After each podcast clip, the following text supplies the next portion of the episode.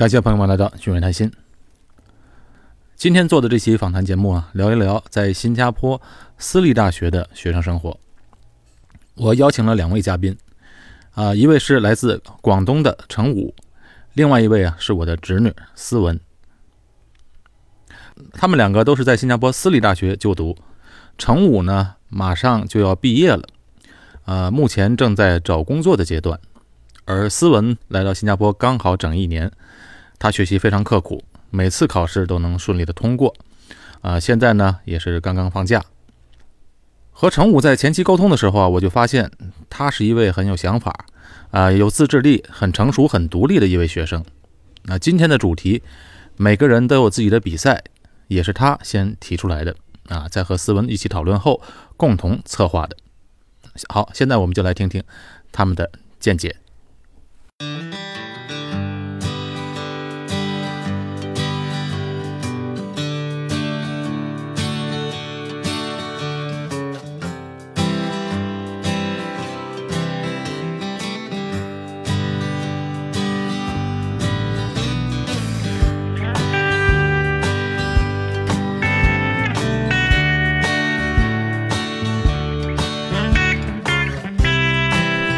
我请到了两位在新加坡读私立大学的学生，一位是我们的嘉宾程武，另外一位是我的侄女思文。好，程武先自我介绍一下好吗？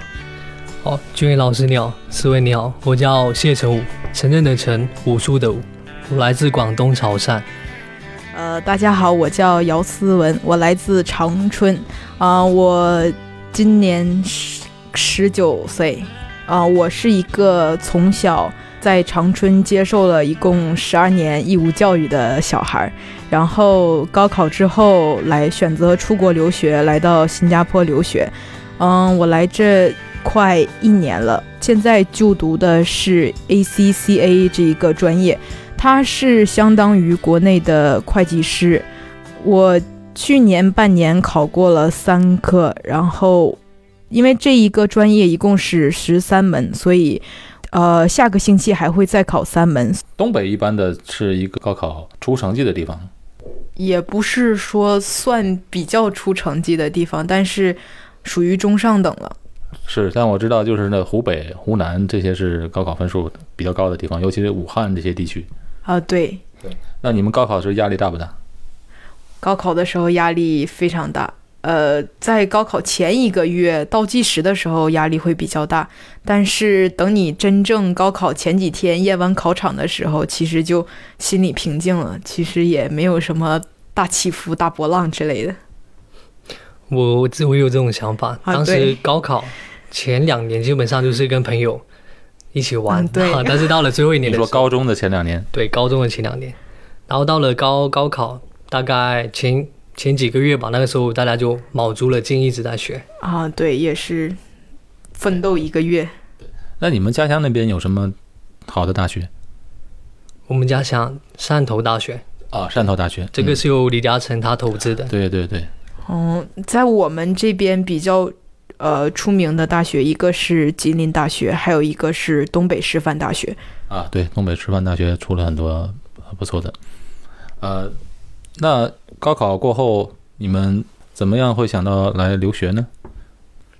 当时毕业的话，刚好有个契机吧，然后家里人也支持啊，对。而且在当时我还是比较年轻，好奇心驱使下，我就想。现在也不老啊。现在相相比较斯文来说，还是会老一点。对，在我面前不要讲年轻啊。您心态年轻，反正就想出来外面的世界看一下，然后来之前做好心理建设了。这样啊，心理建设这个很好，都有心理建设。那我其实来这就是，一方面是由于在国内嘛，就是选择大学也不是很好，然后觉得也没有什么可读性，然后就然后再加上我的条件也比较好，我有一个姑父姑姑在一家都在这儿嘛，然后就也是天时地利人和了，然后就过来选择出国留学。不过成武也有亲戚在这里是吧？对我有个表姐，她从很小就过来这边。哦。对，然后他们家里就资助我，然后我现在住的是我表姐家里，所以也算是天时地利人人和和。对对对，很好。我来的时候没有人接待我。那个呃，当时就决定了出国留学，没有考虑别的国家吗？为什么我来新加坡呢？因为首先硬条件在这里了，表姐她给我我也给了我一个很明确的方向，对，那我在这边也不用租房子，还有新加坡离中国很近，所以爸妈也放心一点，就在这边留学。我们的条件都是差不多的。然后，其实在我上高中的时候，会听到一些人想要去欧美留学，但是对我来说，这个有点不太现实，因为各个方面，不论从资金或者说是居住的的条件来讲，都比较困难。然后我也是，所以才选择来到这边。那么选择了新加坡之后呢，你们就来这边留学的。那选择专业的时候，你是怎么想的？你你读的什么专业呢？程武？我读的是 Business Management，那这个专业你是很喜欢吗？相对于其他专业，这个专业算是比较喜欢，因为所以你就是冲着这个专业来读的，来来的新加坡。是嗯我对像会计啊、数学这些其实不是特别敏感。嗯，对商学的话，我这方面还是比较有自信。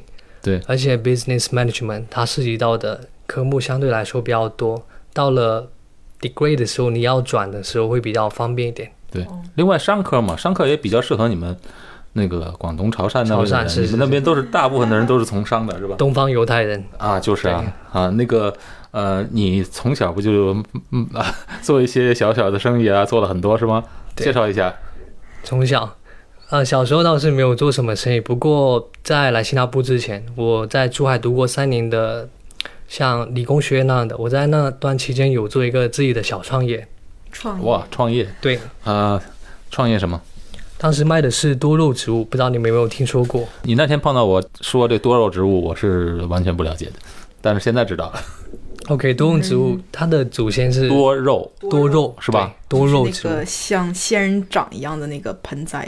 它的种类是特别多。它为什么叫多肉？因为它的果实花瓣比较饱满，而且很好养，很好养，所以它叫多肉植物。哦多肉。我当时就是做的这这方面的一个小创业了。网上吗？还是线下线上？线上的话，我当时有做一个微信公众号，然后我有在微信公众号推，还有朋友圈。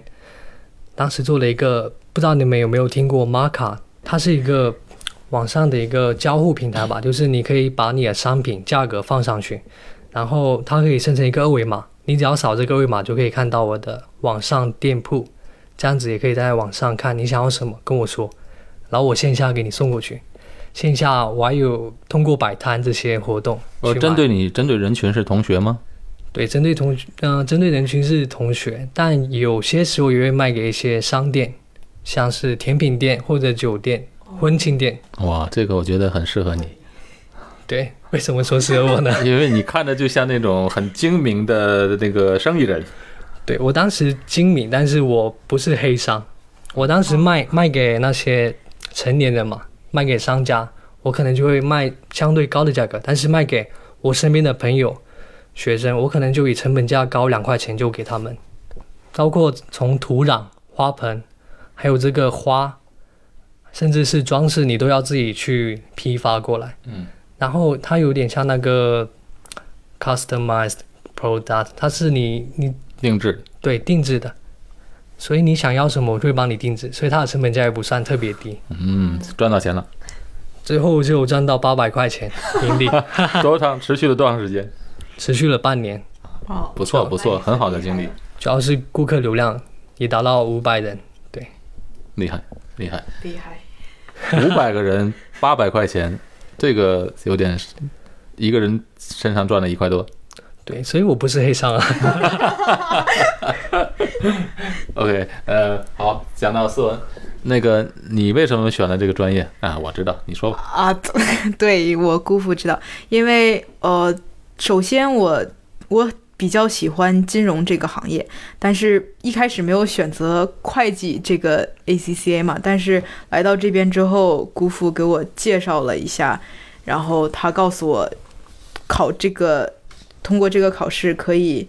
也是学金融的、学会计的一个专业了，然后出来还是有一个证书，它是呃国际上认可的一个，啊，然后也比较有利于找工作，所以就选择了这个专业。ACCA 它在新加坡大概是一个怎样的地位？在我看来啊，就是所有人都在都想读，然后竞争也很大，但是需求量也不断增加的一个专业。因为新加坡金融中心嘛，它打造到一个成为一个亚洲金融中心，呃，财富管理中心，各方面贸易什么的都需要财会人员嘛。所以当时思文选这个专业的时候，我给他建议这个专业，是因为不是从兴趣出发的，不像你，你就喜欢读商业科，那你兴趣在这里，你就奔这个专业来。那对于思文，他有自己的呃兴趣，但是呢，呃，各方面的条件的限制，所以说我觉得选会计，呃，虽然他不是很喜欢，但是呢，我们的目的不是读这个专业，而是怎么样在将来能够留在这个地方，读一个这边最需要的专业。当你能够稳定的留在新加坡之后，你再去做自己喜欢的事嘛。对，所以现在是有比较明确的目标，嗯，会对比，较好。嗯目标不是在这个 ACCA，这个 ACCA 是呃走向目标的一个过程。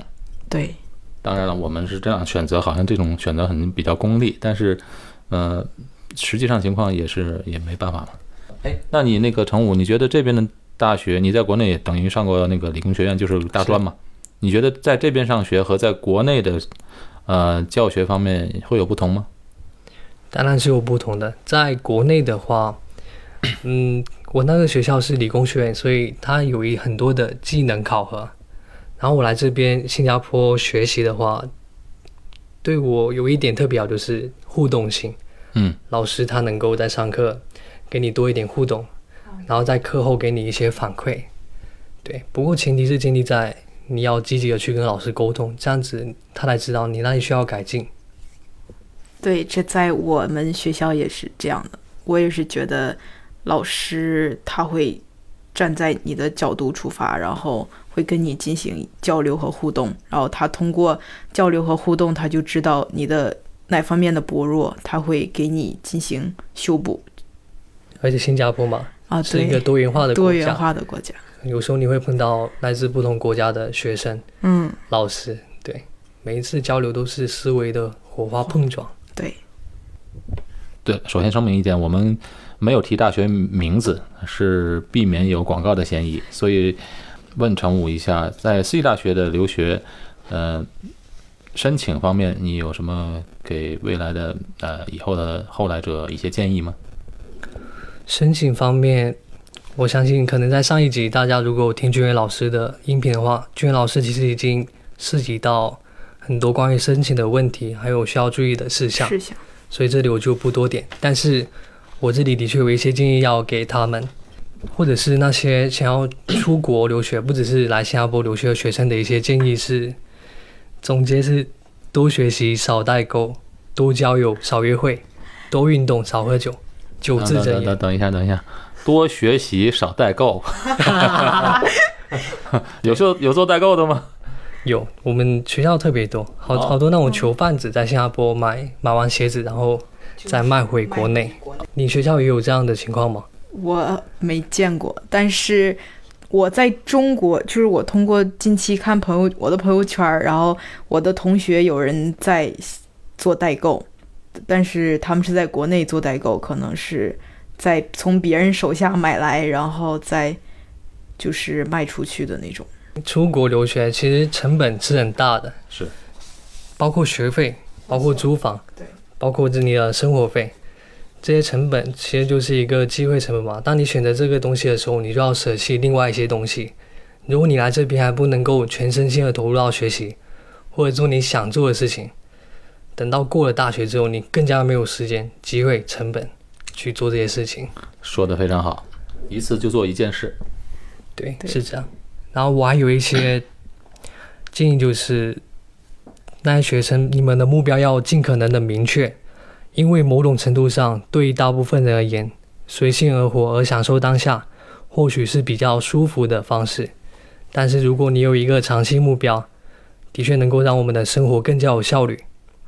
因为初中的初中的时候，老师不会跟你说你要为高考做准备，高中的时候，老师甚至会跟你说，熬过高考之后，大学就是你自由的开始。对所有老师都是这样，所有老师都是这样。对对，但是你在大学，你可以包剧、做做社团、做你没有做过的事情，但是在大学，老师他不会也不能够跟你说，你需要做好怎样的准备来迎接未来。嗯，所以新的阶段，我们必须清楚的认识到，大学是踏入社会的最后一道门槛。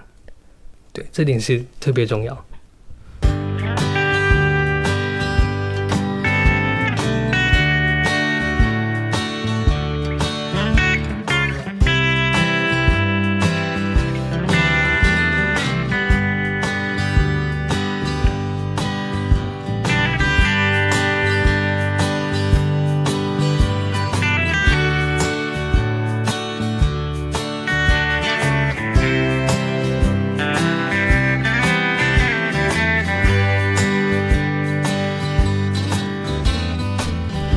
想象一下，对我还有对我来讲，大学或许是一个重新思考并探索友情、爱情与自我的过程。或许在这个阶段我们会迷茫，我们并不能够总是做正确的选择，但是这不妨碍我们成为更好的自己。所以，请大胆放开的去做你喜欢的事情。对，这是我对广大留学生留学生的建议。建议。呃，思文，你有什么学生们有什么建议的吗？对未来来新加坡上学的学生们？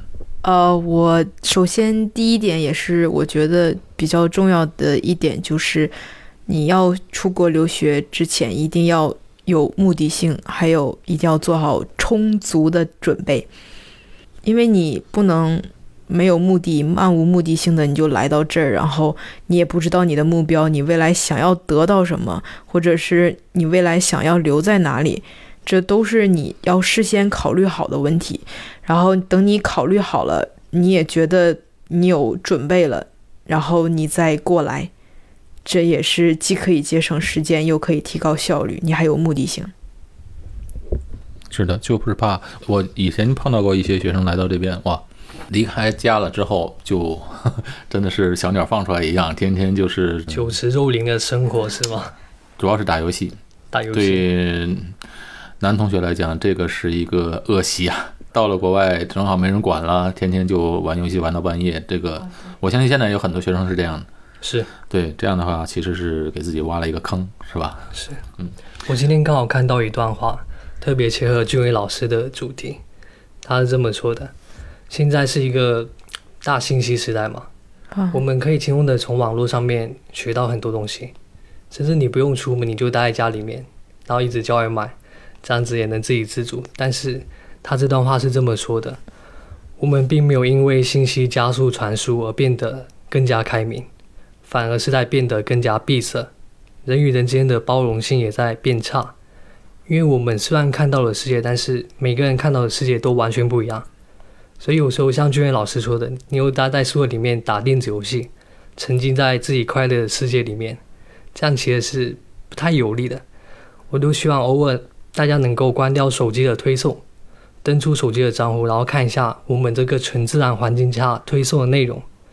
大家可以抽时间去外面走走，多和不同的人发生观点碰撞，因为每一次碰撞本身都会产生思维的火花。最后，希望大家都能够跳出自己的思维边界，看不一样的世界。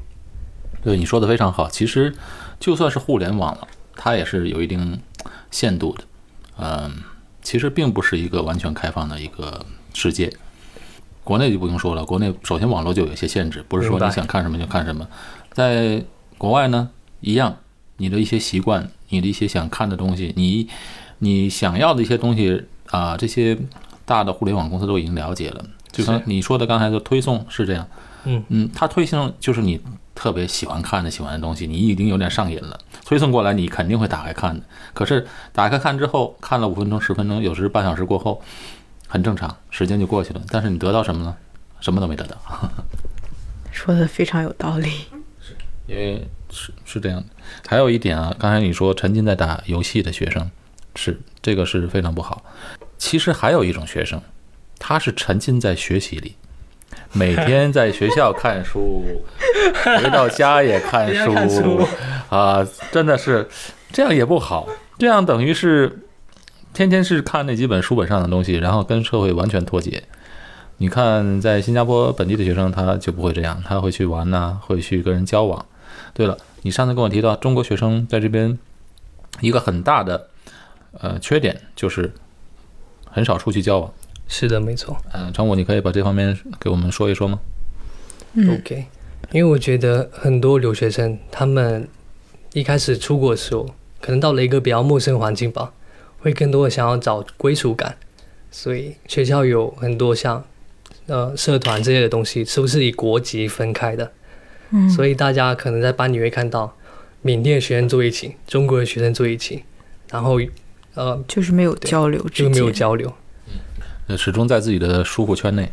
对对他们很难去跳出自己的舒服圈。第一点是语言障碍吧，但这对我来说不是什么问题。对，第二点是大家可能，呃，像君伟老师说的舒服圈，大家可能其实是应该是叫舒适圈啊。舒适圈，OK。然后大家可能就平时可以约出去玩啊，不会占用到很大时间，就说 OK 出去玩，大家都有一样的文化，但其实应都应该去跟别人别的国家的交流思维的碰撞。碰撞，哎，是这样的，而且有的时候，其实新加坡很多的线下的一些交交友的活动，呃，比如说你上次给我看那个叫 Meet Up，对，Meet Up，Meet Up。就是一个公众的一个平台，谁都可以去。是谁组织的这个平台？嗯，想成为这个组织的不难，它的它有一个系统，任何人想有想有什么想法或者活动，都可以在上面组织。然后它是基于一个非盈利性状态的。你经常去这个组织的活动是吗？对我有时候会去参加一下像英语演讲，还有英语座谈会，都是以哦英语为基础。基础的，我都有去学英语。啊，这些地方你去的时候，你会和自己的同学一起去吗？之前一开始来的时候，我会叫一些我的同学去了，但是他们好像没有很大的兴趣。后面渐渐的就我自己去了。哎，当然这种活动它不光是学生是吧？对，社社会上各界的人都有。是，这也是它的好处之一吧。因为我们不能够总是把自己限制在学校这个社交圈内，我们要往外拓展。如果你能够参加外面的活动，认识到的人，他们可能有工作经验或者有其他的其他经验，你只可以学习，学习从他们身上看到一些不同的观点想法，这是非常好的地方。不光是学习，有的时候工作机会就是这么产生的。是，嗯呃，我觉得这一点非常好，但是也是中国学生比较缺乏的，好像中国学生去参加的不会太多吧？中国学生看到的，目前看到会比较少了。我让我侄女一定要去。以后有机会可以去。我会推荐你几个比较好的平台。好，我之前是因为看到网络上面微信公众号吧有这么一段话，我觉得特别讲的特别在理。他说的是，每个人都有属于自己的比赛，选手是自己，裁判也是自己。只要热爱一件事，你就得学会找准自己的节奏，把它做好，不用着急去和别人证明什么，只有自己明白自己值不值得这个冠军。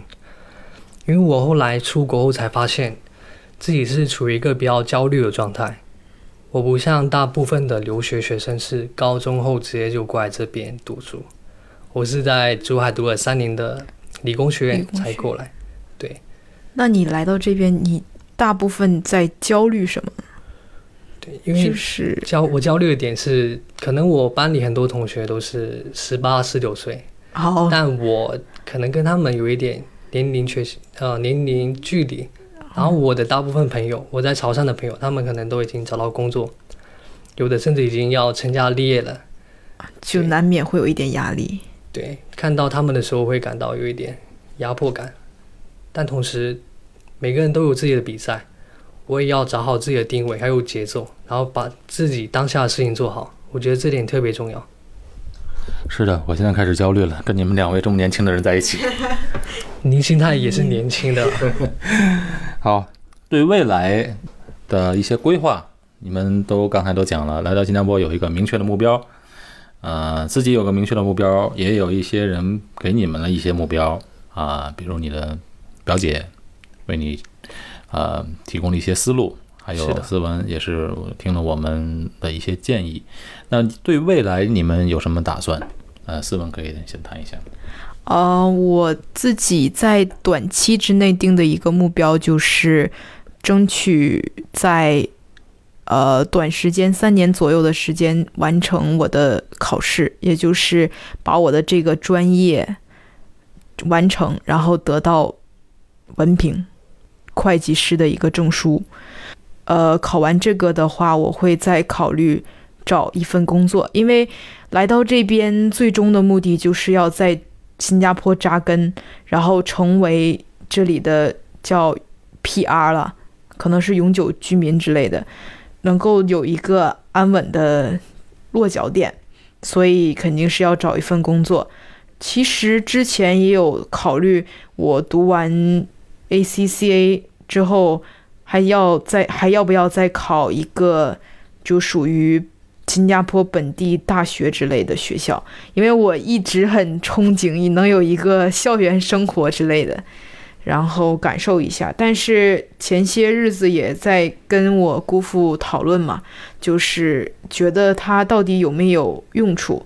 其实不不能说是好与坏，也不能去定义。定义这个东西，你只是从某个人的角度去思考这件事情，所以觉得其实也没有什么呃必须要去考的一个东西，只是你想要就是多一些阅历吧，或者是生学习上的一种文凭吧。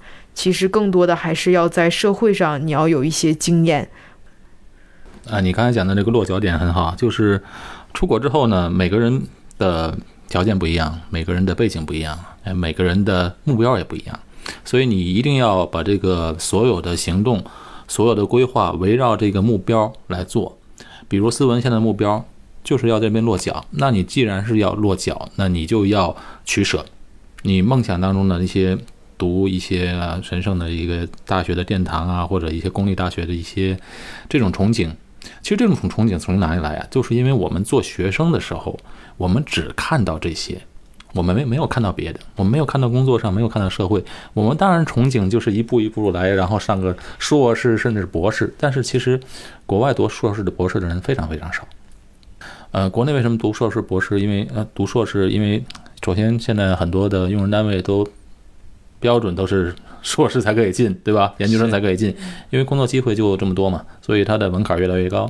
在这边就不存在这个问题。如果思文能够顺利的把这门这十三门考过，他就有一个会计证书 ACCA 的一个证书，而这个资格证书呢，其实是比真正的文凭还管用，他就可以在这边顺利的找到工作，算是一个硬技能对，它是一个硬技能。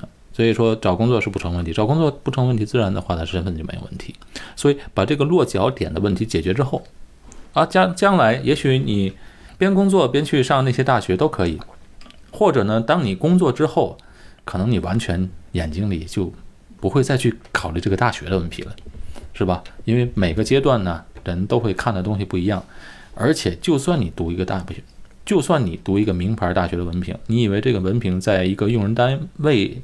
眼里会那个持续的这个作用会有多久？我跟你说，不出一年，一年之后人们都忘了你是什么大学毕业的。一年之后，你的工作的场所的人，呃，你自己也忘了是 去哪一个 毕业了，因为完全就是朝着工作那个那个跑道去跑了。你看，每个人有呃属于自己的比赛，每个时期也有属于自己的不同的比赛，对吧？到工作期间，你就完全就会把这个上学的事情忽略到了。然后你随着年龄的增长。你还会有，呃，交的男朋友，组建自己的家庭，有了自己的儿女，做不完，没完没了，做不完的事情。所以说，这个阶段呢，他最重要的，对思文最重要的还是把这个落脚点先落下来，啊，这是我们过来人的看法。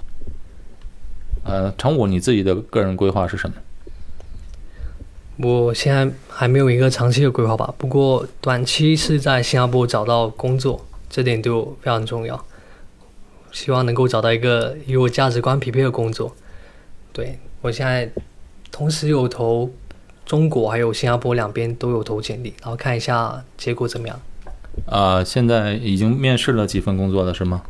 对我现在面试了几份，有有两个都过了，然后下一有一个是要两两三轮面试的，下一轮是在六月六号。嗯，你刚才说在中国也投了，在新加坡也投了，对不管在中国怎么找工作，就我现在的条件呢、肯定是新加坡，它的薪水会比较高，因为首先汇率问题，啊，对，对，还有我觉得环境吧，工作环境对我来说还挺重要的。新加坡它的工作环境应该是远胜于中国的，所以我我如果能够在新加坡落脚后，我也先在这边。可能对某些人来说，中国如果你要去北京啊、上海这些一线城市来说，生活也不错，但同时它的物价也是特别高，因为现在每个人都想要去中国谋求一份市场嘛，所以这方面是特别有发展价值。但新加坡它虽然是小，但是这边它的人才非常集中。我们出来工作，我觉得很重要一点就是找到一些这个行业顶尖的人，一些牛人，然后我们向他们请教学习，同时再投射到自己身上，看一下自己有什么需要跟进的地方。好，今天跟两位年轻的学生聊了很多，嗯、感谢两位来上今天的节目。谢谢俊伟老师邀请我来参加这个节目，然后今后如果大家有什么问题，也可以找我，我能帮助的我会帮到大家。好，我把你加到群里，然后你有什么事的话，大家可以问你。呃，今天也很高兴能够认识到一个新的朋友，也是叫哥哥，然后很高兴以后在今后能跟你进一步的交流，也谢谢大家。好，感谢大家收听今天的节目，我是高俊伟、谢成武、呃思文，在我们节目当中，我们下期节目再见。